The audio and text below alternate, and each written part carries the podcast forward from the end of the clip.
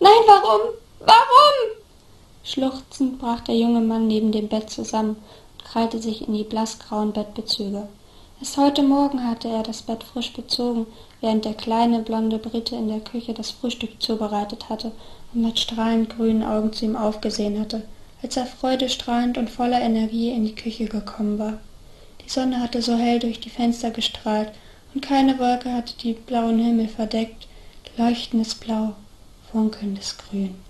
Farben, die nun für immer aus der Welt gelöscht zu sein schienen. Nun, da der große Amerikaner von der Arbeit zurückgekommen war, statt einem freudestrahlenden Arthur nur eine verwüstete Wohnung und seine Leiche auf dem frisch bezogenen Bett vorgefunden hatte und das Blut des schmalen Engländers von dem feinen Stoff aufgesogen worden war und purpurne Blüten darauf formten. Ja, rot und grau. Das waren die einzigen Farben, die Alfred Finlay Jones in diesem Moment wahrnehmen konnte. Aschfahles Grau, blutrotes Rot. Und er schrie, an dem Tag, an dem seine Welt komplett an Farbe verlor. In einer weit, weit entfernten Welt erwachte derweil der junge Mann Oliver Kirkland aus einem traumlosen und rastlosen Schlaf. Wie jeden Morgen fühlte er sich kaum ausgeruht. Durch die fehlenden Träume fühlte es sich wieder einmal so an, als würde er einfach wie ein Roboter eingeschaltet werden. Gehend setzte er sich in dem großen Doppelbett auf und streckte seine müden Glieder. Das helle Sonnenlicht fiel durch die blassrosa Vorhänge und in das farbenfrohe Zimmer Olivers und erhellte alles mit einem angenehmen Glanz. Alles in allem war Olivers Zimmer hauptsächlich in rosa oder pink gehalten. Selbst die Wände zierte ein hellrosa und die beiden großen Kopfkissen hinter ihm waren in einem knalligen Pink. In dem relativ großen Raum waren an der einen Wand, direkt gegenüber der Tür, die großen Fenster, durch die das Sonnenlicht fiel und die so hoch wie die Wand waren, in denen sie eingelassen waren. Links waren einige Schranktüren, die den in der Wand eingebauten Kleiderschrank verbargen. Mittig an dem rechten Wand stand das große Bett, in dem Oliver gerade saß und ragte in den Raum. Doch das Farbenfrohste an seinem Zimmer waren ohne Zweifel die vielen Bilder an den Wänden die alle verschiedene Cupcakes in den buntesten Farben zeigten. Oliver war immer stolz auf diese Bilder gewesen, denn er hatte sie selbst gezeichnet. Generell war Oliver ein froher Mensch, auch wenn ihn eine innere Leere plagte. Er sagte sich immer, dass es wohl daran liegen musste, dass er schon so lange hier alleine wohnte. Doch heute war diese Leere noch viel schlimmer als sonst, und er fühlte sich überhaupt nicht wohl. Die Freude, die er sonst immer verspürte, wollte einfach nicht in ihm hochkommen. Was brachten einem all diese wunderbaren Farben, wenn sie einen nicht erfreuen konnten? Seufzend kletterte Oliver aus dem Bett und ging zu dem großen Kleiderschrank. Er holte sich ein rosafarbenes Hemd heraus. Für darüber entschied er sich heute für einen lilanen Polunder. Die Fliege, die bei keinem seiner Outfits fehlen durfte, wählte er in einem knalligen Türkis und die Hose in einem dazu passenden dezenten Sandbraun. So, murmelte er leise und richtete sich noch einmal die Fliege. Ein Blick in den Spiegel, rechts neben dem Bett, zeigte einen jungen Mann, Anfang bis Mitte zwanzig, mit blasser Haut, Sommersprossen und blassblondem Haar, mit einem leichten Rosastich und türkisfarbenen Augen. Alles wie immer, nur das breite und fröhliche Lächeln fehlte. Seufzend verließ Oliver das Zimmer und ging in die Küche. Auch hier flutete das Sonnenlicht durch die großen Fenster herein und man konnte gut nach draußen in den Garten sehen. Das Haus, in dem er wohnte, lag an einem großen und weiten Feld aus Gras, wo jeder Halm aussah wie mit einem Pinsel gezeichnet. Der schmale Fluss, der sich neben dem Haus durch dieses schon fast gelbgrüne Gras schlängelte, wirkte ebenfalls wie auf einem Ölgemälde mit schwungvollen Linien und kräftigen Farben.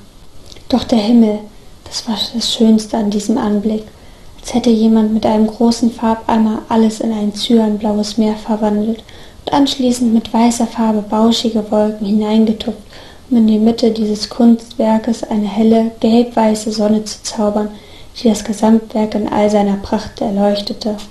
Es war wahrlich ein Farbenspiel der besonderen Art, man hätte dies alles durch die knalligen Farben als überzeichnet darstellen können, doch Oliver kannte es nicht anders, sein Leben lang lebte er schon in dieser Welt voller Farben, der Welt unter dem Kaninchenbau, der Welt, die sich sein Zuhause nannte.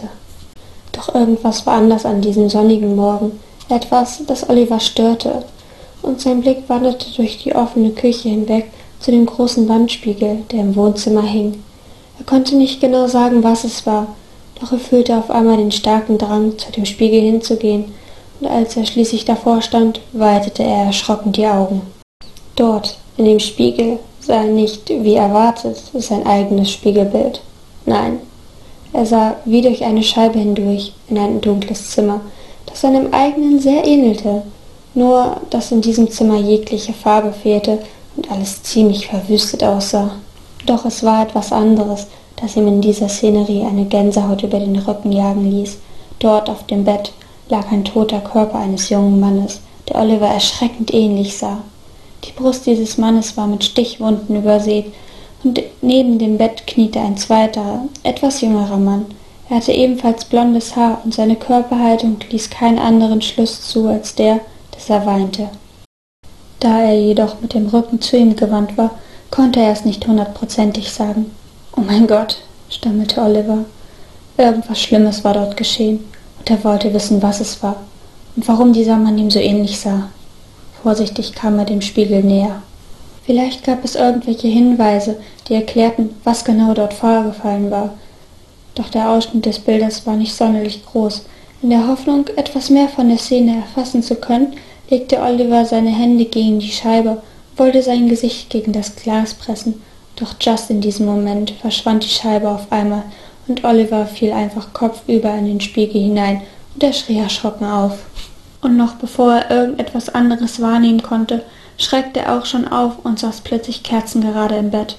Keuchend saß er da, mit aufgerissenen Augen, schnellem Atem und wild pochendem Herzen. Ein Traum. Es war alles nur ein Traum. Und jetzt bin ich aufgewacht und bin wieder in meinem Zimmer sagte er sich immer und immer wieder, bis er bemerkte, dass er gar nicht in seinem Zimmer war.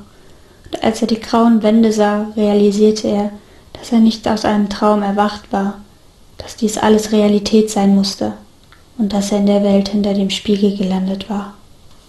In dem Moment, in dem ihm das klar wurde, hörte er das laute Prasseln von Regen, der gegen die Fenster klopfte, und als er zu eben diesen sah, waren da auch nicht die weiten Graslandschaften, Offenbar befand sich diese Wohnung in einem sehr hohen Stockwerk.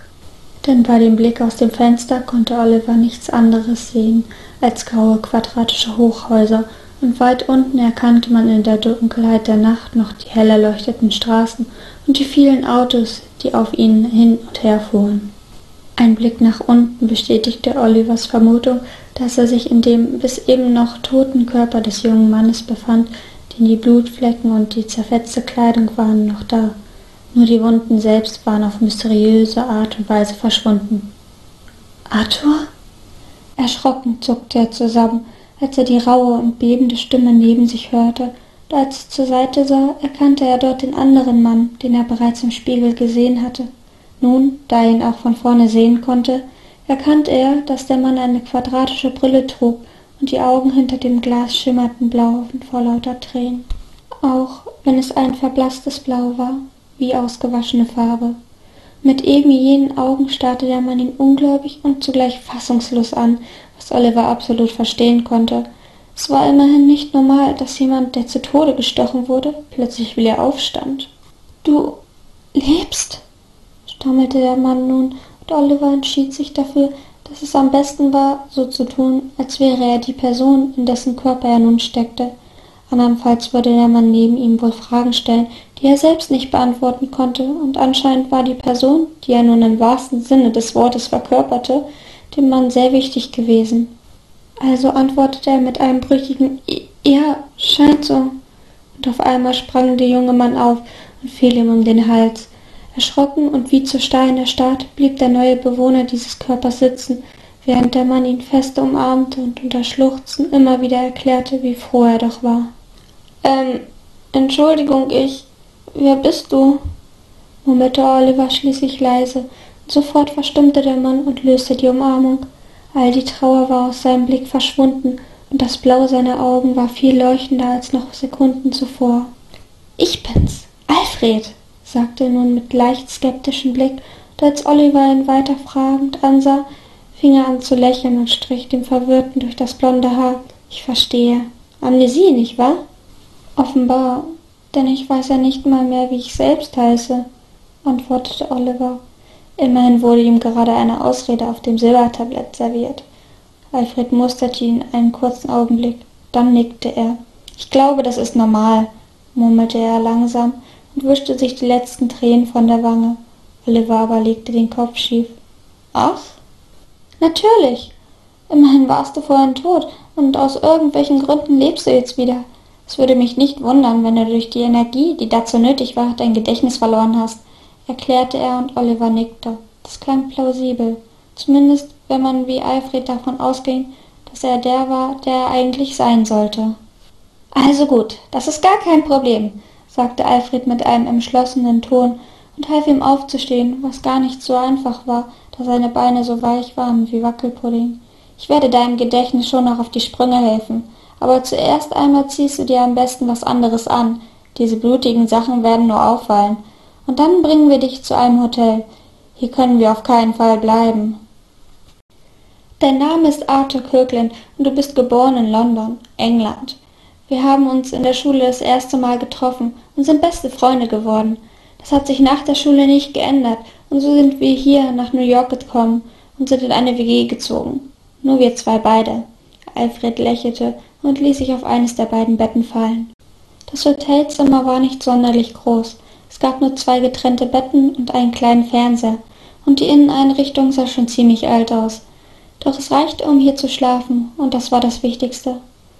Alles war perfekt, fuhr er dann schließlich fort, als auch Oliver sich auf sein Bett niedergelassen hatte.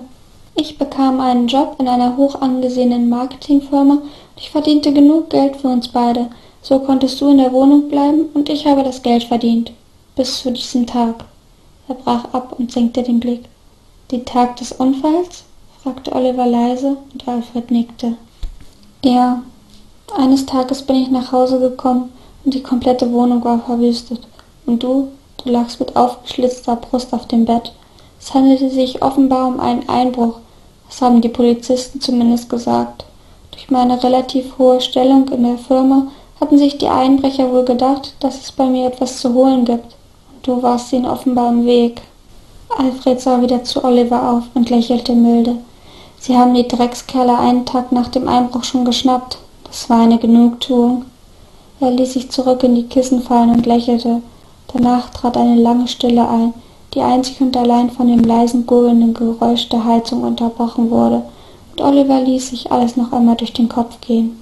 Waren wir ein Paar? fragte er dann leise und durchbrach somit die Stille. Die Tatsache, dass sich diese beiden Menschen ein Bett geteilt und für eine lange Zeit zusammen gewohnt hatten, ließ eigentlich keinen anderen Schluss zu. Doch Alfred schüttelte nur den Kopf. Nein, leider nicht, antwortete er, und Oliver konnte eindeutig die Bitterkeit in seinen Worten hören.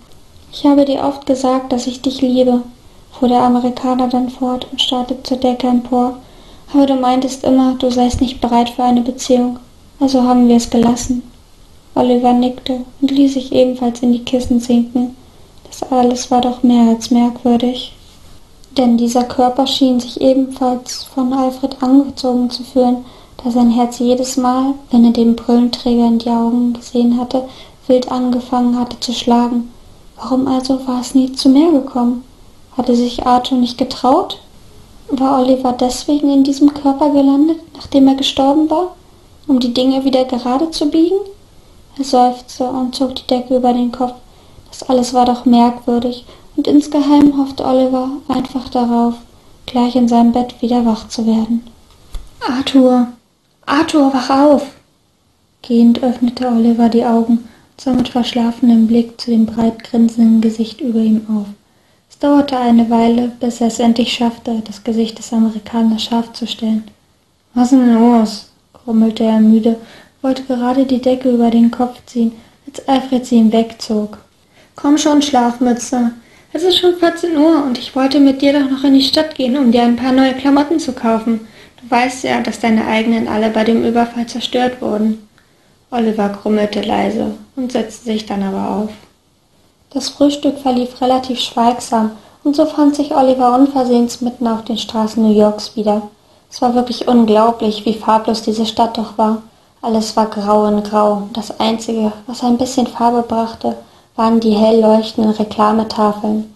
Es war alles einfach so anders, als Oliver es kannte, und die ernsten und deprimierten Gesichter der Menschen um ihn herum die alle nur gehetzt wirkten, verwunderten ihn bei der tristen Umgebung kein bisschen.